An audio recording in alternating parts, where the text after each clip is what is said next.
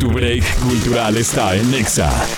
3.51 de la tarde y el día de hoy ya te lo adelanté, pero si apenas nos está sintonizando, vamos a platicar del origen de, del origen, no, no, bueno, del origen de Frankenstein, que el día de hoy las chicas de Histórica, esta empresa que se dedica a darte cursos impresionantes, en serio no tienes idea, ¿Quieres ser mejor persona? ¿Quieres aprender un poquito más de cultura general? Te prometo que te vas a enamorar de lo que hace Histórica. Histórica-MX, así los encuentras en Instagram. Histórica.cursos en Facebook para que cheques todas las opciones que tienen. Y mientras, vamos a escuchar a Magdis en tu break cultural es una de las obras más populares de todos los tiempos. Pero ¿sabías que nació por un juego? Mary Shelley y su esposo Percy se habían instalado en la mansión del célebre escritor Lord Byron para pasar el verano y divertirse un poco.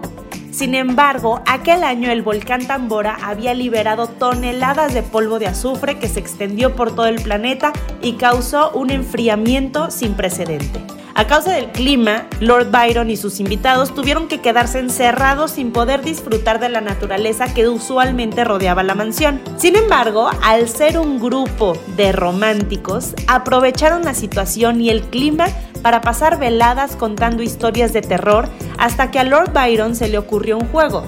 Cada uno de los miembros del grupo escribiría su propia historia de terror. El resultado fue dos obras maestras de la literatura fantástica, por una parte, El vampiro de Polidori y nuestro protagonista de hoy, Frankenstein de Mary Shelley.